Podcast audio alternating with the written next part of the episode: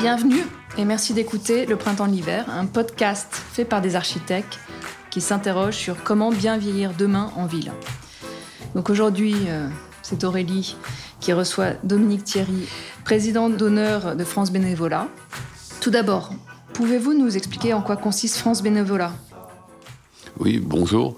France Bénévolat est une association d'associations créée en 2003 dont la finalité est de développer l'engagement bénévole associatif au service d'une citoyenneté active. Mais ça veut dire qu'on a à la fois des missions de base qui est de, faire la promotion du bénévolat auprès de tout public, euh, d'intermédiation, c'est de rapprocher des associations adhérentes de France Bénévolat qui cherchent des bénévoles, et puis des bénévoles potentiels qui disent j'ai envie de faire quelque chose, mais je ne sais pas trop quoi. Donc on fait du conseil, et puis ça, c'est ce qu'on appelle les missions de base, et puis de valoriser ces bénévoles, c'est important. Et puis ceci se traduit, pour notion de citoyenneté active, dans un certain nombre de grands programmes sur des grandes thématiques sociétales, dont la solidarité intergénérationnelle, sur lesquelles on travaille depuis dix ans à peu près. Donc vous venez de publier euh, un livre chez l'Armatan, La solidarité intergénérationnelle sur le terrain, sous-titré Pourquoi, avec qui, comment? Alors d'abord, euh, l'habitat intergénérationnel n'est qu'un morceau pour nous de la solidarité intergénérationnelle. Ce qu'on vit, c'est euh, d'abord, c'est comme ça qu'on a démarré en 2010 sur ce grand, grande thématique, à appuyer des, des projets associatifs intergénérationnels, puis encore plus à faire que les associations d'un territoire qui sont intéressées par ce thème travaillent ensemble, ce qui n'est pas évident. Et puis ceci donc a abouti à des thèmes opérationnels, dont le grand paquet de l'habitat international, qui est un thème important, mais qui a la lutte contre l'isolement, etc. D'ailleurs, souvent ces thèmes se recoupent parce qu'ils ont des effets euh, indirects, induits. Voilà. Oui, alors sur l'habitat intergénérationnel euh, spécifique, qui lui-même est composé de plusieurs types d'actions sur lesquelles on peut revenir. D'abord, globalement, on est quand même en retard en France. Par exemple, en Allemagne, c'est beaucoup plus ancré, etc. Alors ça peut se traduire soit par ce qu'on appelle la cohabitation intergénérationnelle, soit par la notion d'habitat intergénérationnel. Par exemple, aujourd'hui, quelques offices d'HLM se commencent à reconstituer euh, l'immeuble en fonction de, pour faire vivre plusieurs générations ensemble. Alors il y a même aujourd'hui quelques euh, projets ou avancées de quartiers intergénérationnels où à ce moment c'est l'ensemble de l'urbanisme d'un quartier entier qui est conçu sur la question du, des conséquences du vieillissement. Quels seraient les prérequis selon vous pour que ces lieux fonctionnent? Alors, euh, je dirais tout dépend aussi du support. Si on prend par exemple la notion de cohabitation intergénérationnelle, donc aujourd'hui, il y a à peu près 90 associations en France qui travaillent plus ou moins. Là, le principe est simple sur le papier, mais beaucoup plus compliqué à mise en œuvre. Il s'agit de que des personnes âgées qui sont chez elles, qui ont des appartements un peu trop grands, parce que les enfants sont partis, acceptent de prendre des jeunes, étudiants pour étudiants d'ailleurs, en contrepartie d'un loyer euh, modeste, donc inférieur au prix du marché, et avec quelques services, au moins une présence. Voilà. Alors ça, si je prends cet exemple-là, sur le papier, c'est simple. En fait, c'est très compliqué parce que euh, c'est un élément aussi de fond qu'on va retrouver. Il faut que les représentations changent, que les seniors acceptent d'ouvrir leur appartement, ce qui n'est pas évident, euh, avec toutes les représentations qu'ils ont des jeunes. Il faut que les règles du jeu soient précises. Tout ça, ça nécessite beaucoup de, maillage fin euh, en dentelle. Et c'est pour ça que les associations qui font ça, n'est pas des agences immobilières. C'est beaucoup plus que ça. Donc il y a, de l'humain, il y a de l'ingénierie, il y a de, la relation, il y a de la précaution, il y a du, ce qu'on appelle du, tissage fin avant que ça marche. Ça, c'est un exemple. Alors quand on est sur la notion plus large, par exemple, d'un immeuble intergénérationnel, soit complètement conçu euh, ex nihilo, travail d'architecte, ou, reconstituer parce que c'est un immeuble qu'on veut transformer en le rendant plus intergénérationnel. Alors, il y a le travail, on va appeler le hard, c'est-à-dire penser, penser effectivement la structure du bâtiment en tant que tel, avec des lieux communs, une zone pour euh, faire de l'animation sociale, etc. Bon, ça, c'est rien que ça, c'est déjà une conception euh, architecturale et urbanistique si on, on élargit après au quartier. Euh, qui n'est pas si simple que ça, donc qui dépend aussi de ce que souhaitent les gens. Je sais que vous travaillez sur cette question-là, c'est fondamental. Et puis après, il faut mettre du, du soft, c'est-à-dire il faut mettre de l'animation. Moi, j'ai un exemple euh, d'une euh, grande ville qui a mis des millions d'euros pour reconstituer un quartier dans une logique intergénérationnelle, le hard, et, dans lequel il n'y avait pas d'animation sociale. Donc euh, ça fait euh, ça fait plouf. Donc euh, il faut les, deux. Voilà. Et, nous-mêmes, dans un certain nombre de cas, c'est France Bénévolat ou des associations partenaires qui ont joué ce rôle sur le soft, je dirais, l'animation sociale. Comment se déroule du coup le projet de la place des fêtes? Place des fêtes. Alors du coup c'est intéressant parce que c'est une initiative d'une personne qui a créé une association qui s'appelle l'accordage qui est partie de, l'idée justement de faire de la cohabitation intergénérationnelle. Donc on l'a beaucoup accompagnée. Donc elle, est euh, au stade justement de, faire changer la représentation.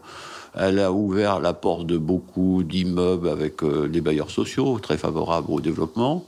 Et du coup, il faut qu'elle trouve des seniors qui ont déjà euh, des appartements un peu trop, un peu trop grands, à peu près 10% des seniors. Et puis après, il faut arriver à les convaincre, parce que moi, je suis allé à plusieurs réunions, on voit bien, oui, pourquoi pas, mais il y a énormément de réserves. Donc, convaincre les résistances, et puis surtout donner des garanties que finalement, si ça ne marche pas, c'est l'accordage qui va, qui va arrêter. Et donc, ça, c'est le premier euh, travail sur lequel elle est, de, cohabitation.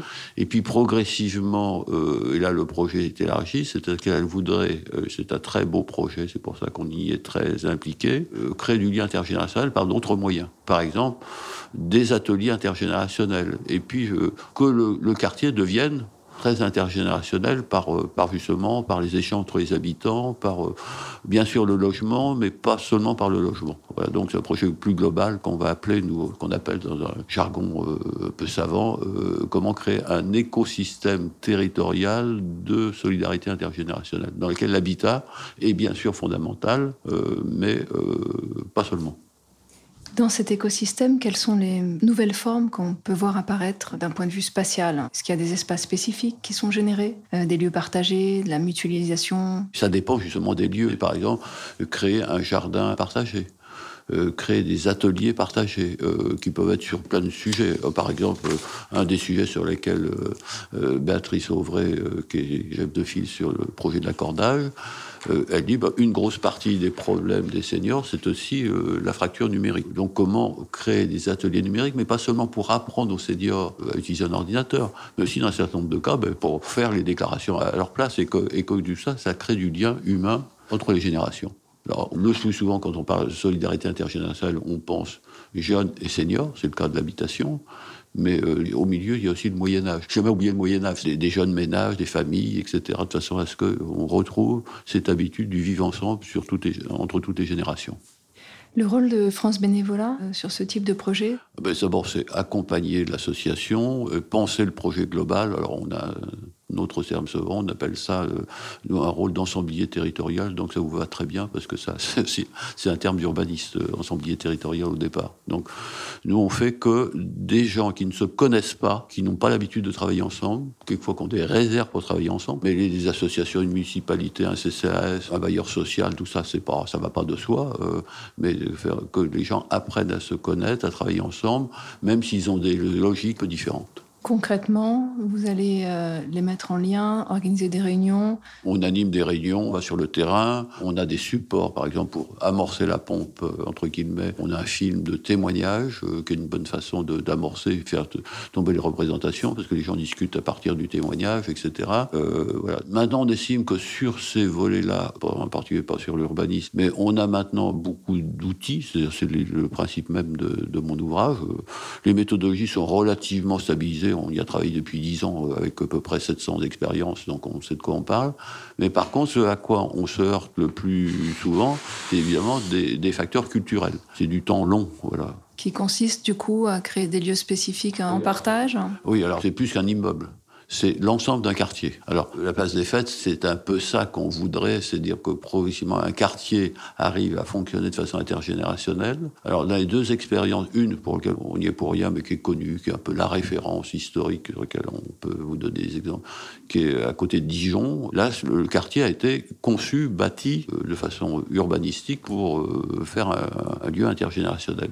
Et puis, on a une expérience en cours, alors dans l'heure, autour de la vallée de Landel, à Charleval, qui est de même c'est-à-dire un espace aujourd'hui, un terrain qui est des vagues, un terrain vague de 35 000 m2, dans lequel on, essaie de mettre en place un quartier intergénérationnel avec tout ce qu'il y a, avec des services communs. Par exemple, ça commence aujourd'hui, le principe est enfin acquis parce que c'est des processus très très très longs pour des problèmes de terrain. Le principe d'acquis, c'est d'une euh, une maison de santé, mais une maison de santé originale dans la mesure où il y a 35 professionnels qui co-portent, encore guillemets, cette, cette, maison de santé en y étant tout le temps. Parce que aussi, euh, une des conditions de, du bien vieillir, bon, c'est les problèmes de transport, c'est les problèmes d'isolement et c'est les problèmes de santé, et d'avoir de, des services de santé de proximité. Parce que là, les seniors sont très angoissés parce que plus de médecins, plus. Voilà. En quoi est-il indispensable d'avoir un accompagnement humain sur ces opérations? Ça me paraît tellement évident. Alors, l'accompagnement humain, il peut être un accompagnement d'ingénierie, d'un savoir-faire, c'est un peu notre rôle, sur du montage de projets, qui n'est pas évident, c'est des projets toujours un peu complexes. Et puis après, l'accompagnement humain, c'est l'accompagnement humain concret, c'est-à-dire entre des gens. qui nous paraît, nous, essentiel, c'est que du coup, toutes les générations, ça répond à leurs besoins, mais aussi qu'ils comprennent qu'ils sont acteurs du système nous, quand on parle de, bénévolat des seniors, on dit on, on travaille pour, par et avec. C'est d'abord par, s'ils sont en bonne santé, ils sont d'abord des acteurs euh, citoyens, ce qui n'est pas évident parce que, dire que la place des seniors dans la société aujourd'hui, c'est au mieux des consommateurs, au pire des coûts. Voilà. Comment ils peuvent redevenir acteurs et, tant qu'ils sont en forme, eh ben, ils, peuvent faire des choses. Mais s'il y a des lieux pensés pour ça, c'est plus facile. Et eh ben que le soir, ils s'occupent des gamins pour les aider à faire les devoirs. C'est choses toutes simples. Voilà. Et puis quand ils sont un peu moins en forme, ils peuvent continuer à faire des choses. Et puis pour quand ils deviennent vraiment très âgés, comment faire pour qu'ils restent le plus longtemps possible dans leur quartier, dans leur logement, avant d'aller euh, malheureusement, et c'est la dernière extrémité, en maison de retraite. Mais on peut aussi dans un quartier intergénérationnel, on sait la maison de retraite, pas comme euh, la plupart des maisons de retraite françaises, des lieux fermés, cloisonnés, euh, aussi fermés qu'une prison. Vous parlez d'écosystèmes locaux de solidarité? Alors, on parle d'écosystème, d'abord, c'est un terme écologique, mais écosystème, c'est d'abord à la taille d'un bassin de vie. C'est pas défini euh, a priori, c'est quel est l'ensemble géographique dans lequel les gens ont le sentiment de vivre et d'appartenir. Voilà, donc ça varie. Euh, c'est pas forcément la commune. Euh, bon, par exemple, le quartier de la place des Fêtes, c'est un, bassin de vie. Voilà, c'est 20 000 habitants. La vallée de Landel, puisque j'ai parlé de Charleval, c'est 20 000 habitants, c'est un bassin de vie. Euh, mais une grande ville, ou voire même, par exemple, on va prendre un arrondissement de Paris comme le 15e. Le 15e arrondissement, c'est pas un bassin de vie, c'est sous-ensemble. Donc déjà, qu'on définisse ce lieu où les gens ont envie de vivre et de rester.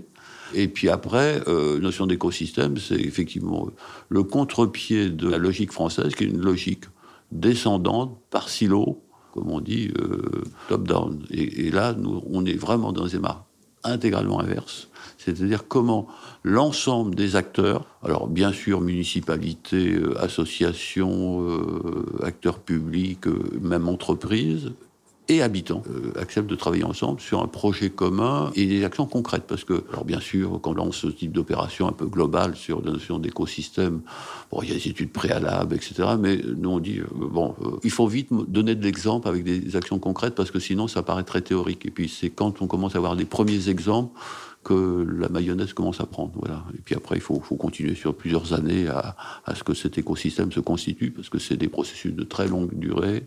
Mais euh, s'il y a déjà des, des morceaux de, de, réalisation, ça commence à se, on commence à se faire comprendre. Qu'est-ce que le programme d'action intitulé Solidage 21 Alors, Solidage 21, c'était le, le premier chapeau global de notre démarche. Ça veut dire solidarité entre les âges pour le 21e siècle c'est en fait quand on a démarré euh, un premier plan d'action en 2011, on a dit ben, ce programme, on l'appelle euh, Solidage 21, c'est une marque de été entre les âges pour le XXe siècle, et c'est au trouve de ce programme-là qu'on a d'ailleurs découpé en plusieurs sous-programmes entre guillemets. On a amené 700, 700 euh, expériences. Et je dirais la, la notion d'écosystème est un espèce de d'aboutissement pour dire parce qu'on est arrivé à la conclusion même quand euh, sur des territoires, des bassins de vie, on arrivait à monter, appuyer, accompagner euh, euh, six, sept belles expériences, ça ne faisait pas système. Donc la notion de système, c'est quelque chose de supplémentaire par rapport à des expériences innovantes, sympathiques. Donc vous avez un certain nombre d'outils mis en place avec un retour sur expérience. Comment ça se déroule avec l'architecture? On a souvent remarqué quand on arrive dans le dur, parfois euh, c'est là que ça se complique. C'est-à-dire qu'il est plus difficile, il y a pas mal de normes, de réglementations. Est-ce que vous avez mis en place des cahiers des charges sur l'architecture? Non, parce que nous on n'est pas architecte. Par contre, c'est en ça que c'est intéressant de travailler avec vous. On a deux exemples où on a été assez impliqué dès l'amont sur le, le quartier intergénérationnel de Charleval Là, on est très impliqué en amont, puisqu'en fait, c'est un partenariat entre le centre social de Charleval, qui est extrêmement euh, moteur, et France Bénévolat. D'ailleurs, on a fait appel à, un cabinet d'urbanisme qui nous a gratuitement, dans le cadre de mécénat de compétences, conçu euh, une première maquette. Et, quand on a commencé à voir la première maquette, du coup, les élus territoriaux, ils ont commencé à comprendre ce qu'on voulait dire, puisque le maire de l'époque, lui, était très d'accord pour faire un quartier intergénérationnel. Et lui, disait c'est bien, on va mettre une maison de retraite et une crèche. C'était quand même un peu réduit. Euh, on a complètement changé de sa conception, etc. Bon, mais là, c'est exceptionnel, c'est-à-dire qu'on a pu euh, penser dès le début le projet. L'autre exemple, c'est sur euh, un immeuble intergénérationnel à Amiens, où du coup c'est un investisseur, et qui nous a sollicité euh, très vite en disant je suis en train de penser un immeuble intergénérationnel juste à la, bordure d'Amiens parce qu'il y a une université, donc l'idée d'avoir des chambres d'étudiants, euh, des logements aux jeunes, jeunes ménages et des appartements pour personnes plus âgées, et qui nous a sollicité presque dès le début justement, on a pu non pas avoir donné un avis sur l'architecture, mais au moins dire il faut qu'il y ait des salles communes, il faut qu'une salle, des salles d'animation sociale, etc. On a pu intervenir pour donner des idées sans être experts de l'architecture en tant que telle, et du coup, c'est maintenant France Bénéla qui anime le volet euh, animation sociale dans cette euh, résidence intergénérationnelle qui s'est ouverte au mois de septembre l'année dernière. Ne pensez-vous pas que ce serait bien qu'il y ait une mission interministérielle sur le sujet? Afin d'avoir un regard un peu transversal et, permettre une diffusion euh, des savoirs sur ces questions alors c'est une vaste question. C'est-à-dire d'abord, nous on a eu beaucoup d'échanges avec différents ministères sur le sujet, sur l'intergénérationnel. D'abord euh, faire comprendre euh, la notion de solidarité intergénérationnelle, je vais le dire de façon un peu agressive, à, un ministre, c'est redoutable.